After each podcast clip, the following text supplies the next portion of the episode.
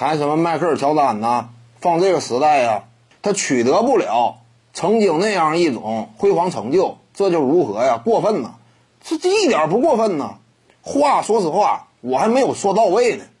什么拿不到五个 MVP，十个得分王，六个总冠军呢？不仅如此，你就想拿一个冠军都费劲。你就算是迈克尔乔丹来到这个时代，他整个职业生涯呀，抛开九四到九七赛季联盟将三分线缩短到六点七米那三个赛季以外，他的整个职业生涯三分命中率在百分之二十八点八。我特意算过，对不对？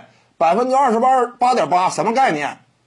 比字母哥都次，字母哥还尚存一些威胁，对不对？差不多在百分之三十二附近，也就是说差不多合格。但是迈克尔乔丹呢，他的三分远射呀，不合格吗？你说什么？他在这个时代，他一定会练习呀。你要是这种风口的话，那不废话吗？你这跟没讲一样嘛？那你这么说的话，那那完了。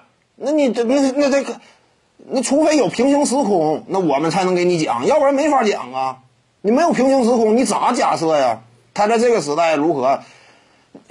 你照这个道理，这是没有道理的话嘛？你只能说按照他当初什么身手，横移到这个时代，具体是什么样的表现？以迈克尔乔丹来说呢，横移到现在，你说的是强化版莱昂纳德呀？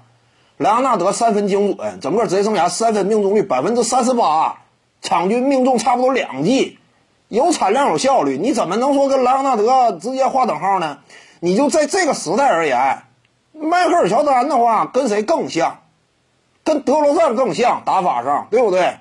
你率领球队达到什么高度啊？费劲呗，那不正常吗？这个一一代规则呀，一个时期他有一个打法，有一套这个顶尖球星，换了一个时代呢，他可能就换一波人，这不奇怪的。徐静宇的八堂表达课在喜马拉雅平台已经同步上线了。